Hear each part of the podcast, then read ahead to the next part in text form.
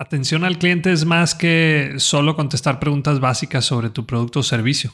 Lo bueno viene cuando hay problemas con los clientes, cuando hay alguna queja y si esa persona que atiende a tu cliente no tiene las herramientas y tampoco la libertad de tomar decisiones para resolver la situación, pues el problema se hace más grande y lo más seguro es que a ese cliente se pierda.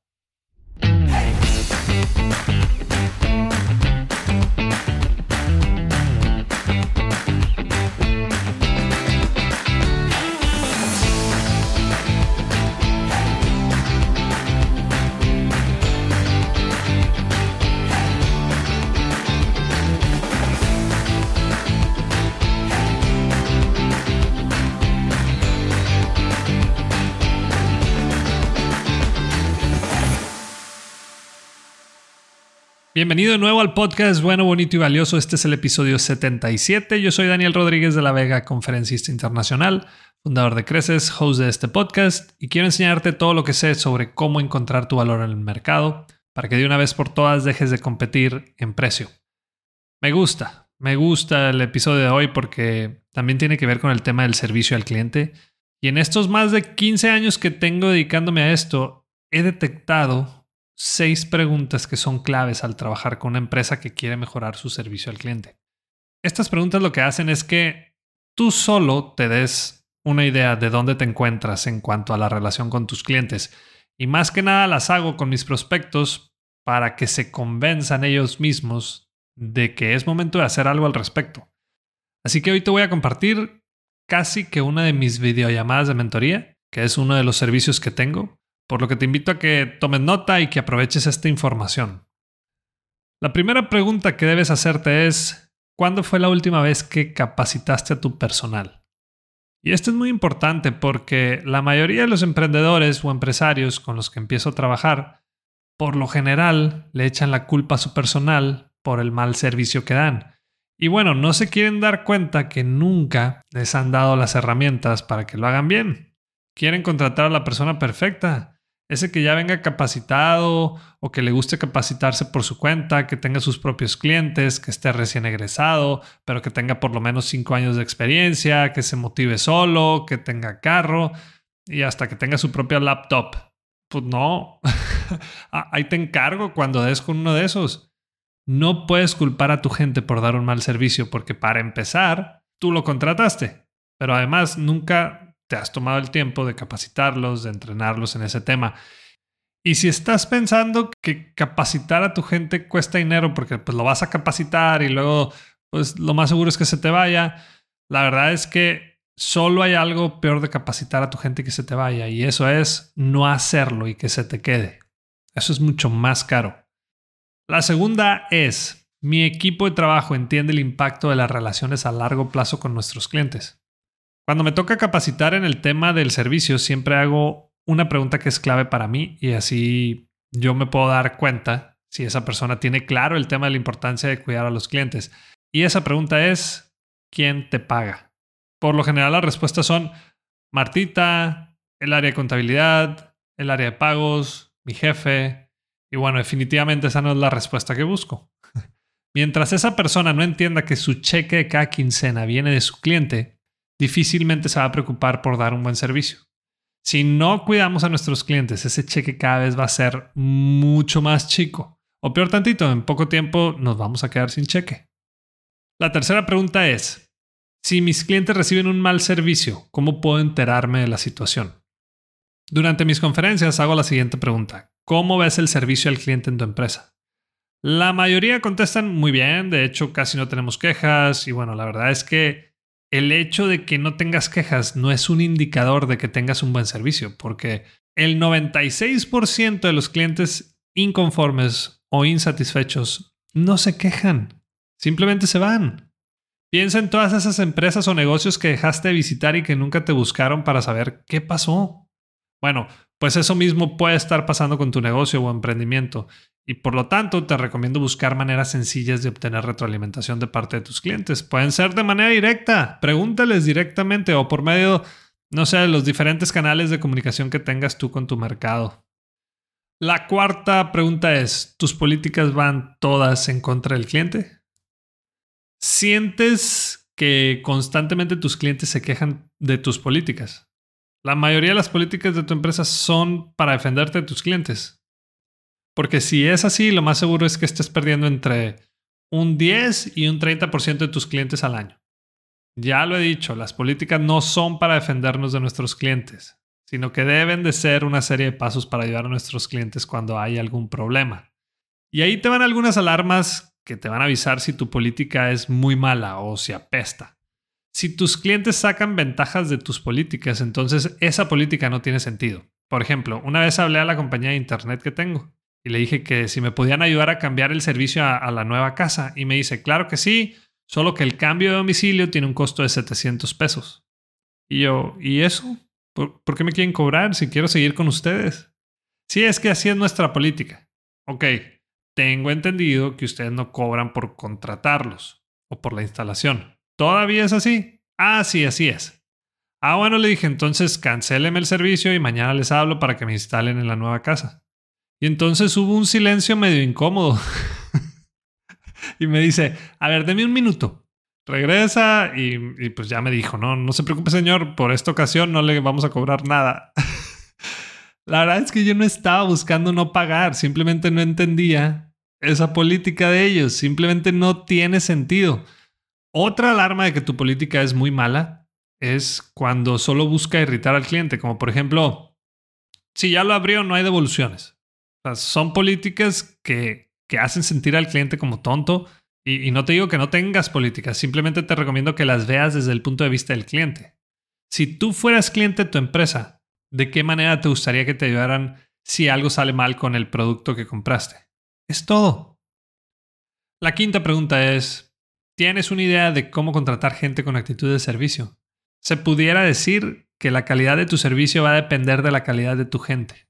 Por lo general, al momento de contratar, te enfocas en si esa persona sabe hacer su trabajo y claro que es importante. De hecho, para eso se contrata una persona, pero algo que me ha tocado ver muchas veces es que rara vez se fijan en la actitud de la persona. Me ha tocado hacer entrevistas de actitud y de servicio para candidatos a algunos puestos en, en diferentes empresas.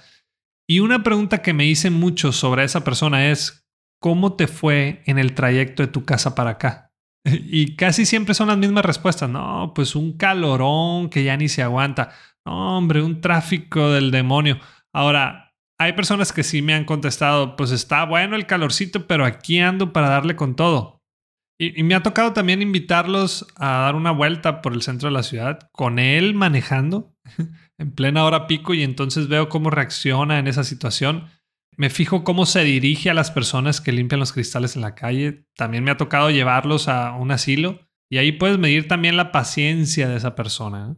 Y me he dado cuenta que ese tipo de acciones te dicen más sobre la actitud de servicio que cualquier currículum o prueba psicométrica que puedas encontrar por ahí.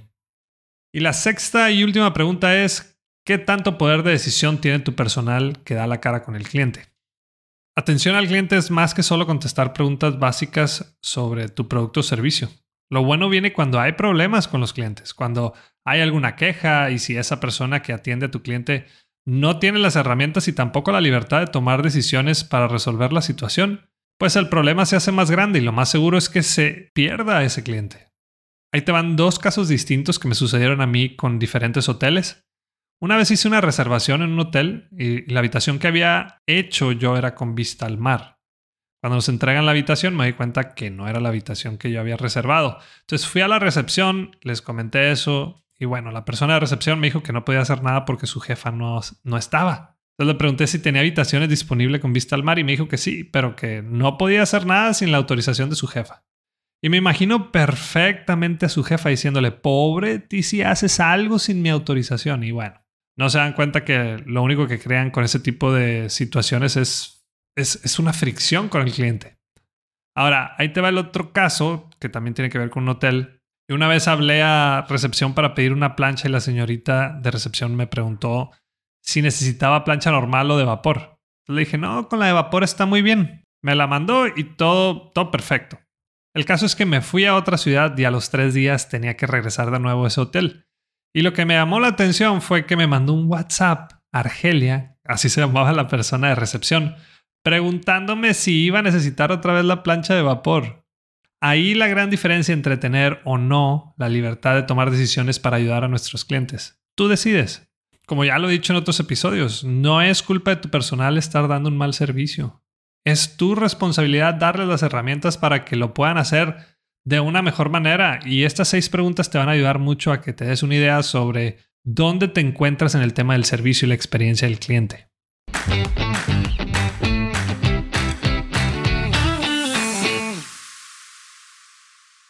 ¿Adivina qué? Ya tenemos fecha para el taller Negociación para Emprendedores y va a ser virtual y en vivo el día 7 de julio a las 4 de la tarde, hora de la Ciudad de México.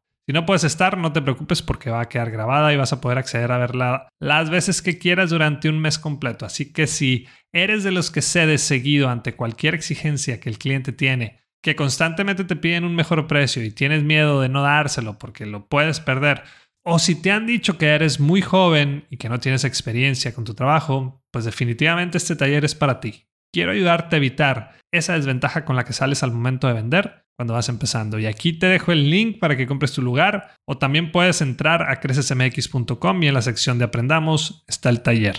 Por cierto, ya que agregues el producto al carrito, si agregas el código podcast22, te vas a dar una gran sorpresa. Muchas gracias y continuamos.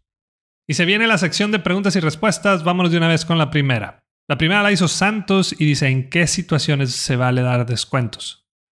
Hola Santos, me, imagino que sabes que no soy muy fan de los descuentos, pero definitivamente hay excepciones a la regla. Primero, no me gusta llamarle descuento porque siento que tiene una connotación negativa o más bien suena a que le estás restando valor a tu producto o a tu servicio. Así que yo le llamo precio especial. si alguna vez te nace dar un precio especial a alguno de tus clientes, por favor, toma en cuenta a tus clientes más leales esos que han estado contigo tanto en las buenas como en las malas. Ellos se lo merecen más que ningún otro y solo hazlo cuando realmente lo necesiten. También aplica cuando tenemos un exceso de inventario y tenemos que darle rotación a nuestro producto. Otra es cuando viene una nueva versión de tu producto y bueno, la versión actual puede contar con un precio especial. Y bueno, creo que esas serían las situaciones en las que yo te recomendaría dar un precio especial. La segunda pregunta es de Saraí.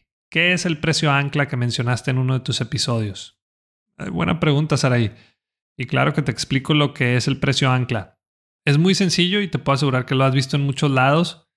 Y es cuando te ponen un precio antes que otro para que te des una idea de lo mucho que te pudieras ahorrar al tomar una decisión de compra. Por ejemplo, en los restaurantes hay muchos que te ponen los productos de los precios más altos resaltados porque quieren que mejor te vayas a esos productos que más les dejan o que más margen tienen. También lo puedes ver en los servicios como por ejemplo, vamos a suponer una plataforma tipo Zoom, que tiene tres opciones de precios. Vamos a suponer que la opción número uno vale 25 dólares. La intermedia vale 49 dólares y la más cara está en 79 dólares. Entonces lo que, lo que se nos viene a la mente es la opción de 25 dólares no está mal, pero por solo 24 dólares más obtengo más del doble de beneficios y la de 79 dólares pues ya está muy arriba y no necesito tanto. Entonces terminamos escogiendo como la mejor opción la segunda, que es la de 49. Y bueno, eso viene siendo el famoso precio ancla. Pon atención en la publicidad y vas a darte cuenta que es más común de lo que te imaginas. Y la tercera y última pregunta es de Esteban. Tengo que entregar una tarea el próximo viernes y debo llevar la definición de Customer Experience. ¿Me ayudas? Obviamente, Esteban, y entre más sencilla sea la definición, mejor. Así que ahí te va. Para definirlo, piensa en la última vez que tuviste una experiencia como cliente y acuérdate cómo te sentiste. Porque eso es la experiencia del cliente. Viene siendo la manera en cómo te sentiste al interactuar con todos los puntos de contacto que la empresa tuvo contigo. Y esa experiencia pudo haber sido positiva o pudo haber sido negativa. Y ahí está, Esteban. Espero que te pongan 100 y luego me avisas cómo te fue. Y hasta aquí un episodio más. Si te ha gustado y servido este podcast y además quieres ayudarme a que más personas puedan cobrar un precio justo por su trabajo o servicio, que puedan vivir de lo que les apasiona y además encontrar su valor en el mercado, te pido de favor que te suscribas a este podcast, que le des clic en la campanita, que nos califiques con 5 estrellas en Spotify o que nos dejes una reseña en Apple Podcast. Y que también compartas los episodios con tus conocidos y en tus redes sociales. Y la próxima vez que te digan por qué tan caro, muéstrate de acuerdo y acepta lo que vales con dignidad y seguridad. Si quieres saber qué contestar después, no dejes de escuchar. Bueno, bonito y valioso.